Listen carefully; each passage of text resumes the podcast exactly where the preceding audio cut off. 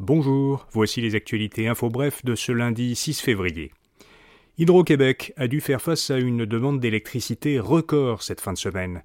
L'épisode de froid extrême qui a frappé le Québec de jeudi soir à samedi après-midi a fait exploser la demande d'électricité. La société d'État a atteint son record absolu vers 17h30 vendredi, 42 700 mégawatts.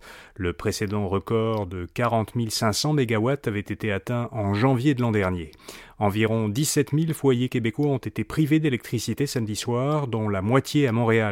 Quelques 2000 foyers n'étaient pas encore rebranchés hier soir, dont 1200 à Montréal. L'armée américaine a finalement détruit le ballon stratosphérique chinois qui avait flotté pendant plusieurs jours dans l'espace aérien du Canada et des États-Unis sans l'autorisation de ces deux pays. Le gouvernement chinois s'était excusé vendredi pour cette intrusion, disant qu'il s'agissait d'un ballon météo qui s'était égaré à cause d'un problème technique, mais Washington et Ottawa n'y ont pas cru. Selon Washington, le gouvernement chinois a délibérément envoyé ce ballon survoler les États-Unis afin d'espionner des sites américains stratégiques. Le président américain Joe Biden a donné l'ordre de l'abattre dès qu'il arriverait au-dessus de l'océan Atlantique. Il a été détruit par un missile samedi à 11 km au large des côtes américaines.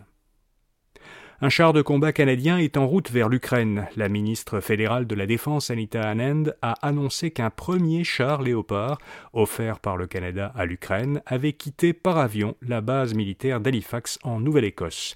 Le gouvernement fédéral a promis d'offrir quatre chars de combat qui appartiennent à l'armée canadienne. Ces chars allemands pèsent plus de 60 tonnes. Ils seront transportés un par un. Avant de faire ce don à l'Ukraine, l'armée canadienne possédait 112 chars Léopard. La GRC et le Centre antifraude du Canada lancent aujourd'hui une campagne de prévention contre les fraudes qui ciblent les aînés. Le type de fraude le plus courant est appelé arnaque grand-père. Un fraudeur appelle une personne aînée en se faisant passer pour un proche, un enfant, un petit enfant ou un ami, ou pour un avocat qui représente ce proche, et le fraudeur demande à la personne d'effectuer d'urgence un paiement pour payer une caution ou une amende. L'an dernier, au Canada, on a signalé des pertes de plus de 9 millions de dollars pour ce type d'arnaque. C'est presque quatre fois plus qu'en 2021. Le Québec était la troisième province la plus touchée, avec plus de 700 000 dollars de pertes.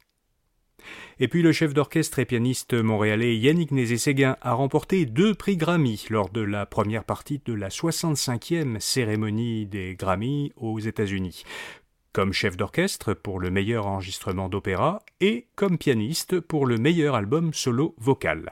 Le chef de l'orchestre métropolitain de Montréal avait remporté son premier Grammy l'an dernier. Meilleure, la reine de la soirée des Grammy a été Beyoncé. Elle a battu le record du plus grand nombre de prix Grammy reçus dans la carrière d'un artiste. Voilà, vous savez l'essentiel. Pour euh, des nouvelles économiques et financières, écoutez notre balado InfoBref Affaires ou allez à infobref.com pour voir notre info lettre d'aujourd'hui. À demain matin pour d'autres actualités info bref. Bonne journée.